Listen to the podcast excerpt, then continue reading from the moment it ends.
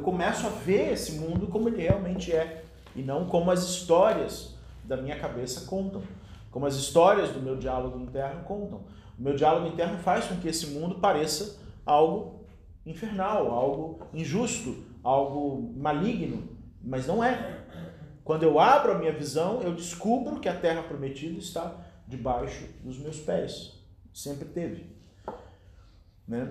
Então, isso é a força desse Achuat, isso é a força dessa, dessa energia que está presente aí nessa semana.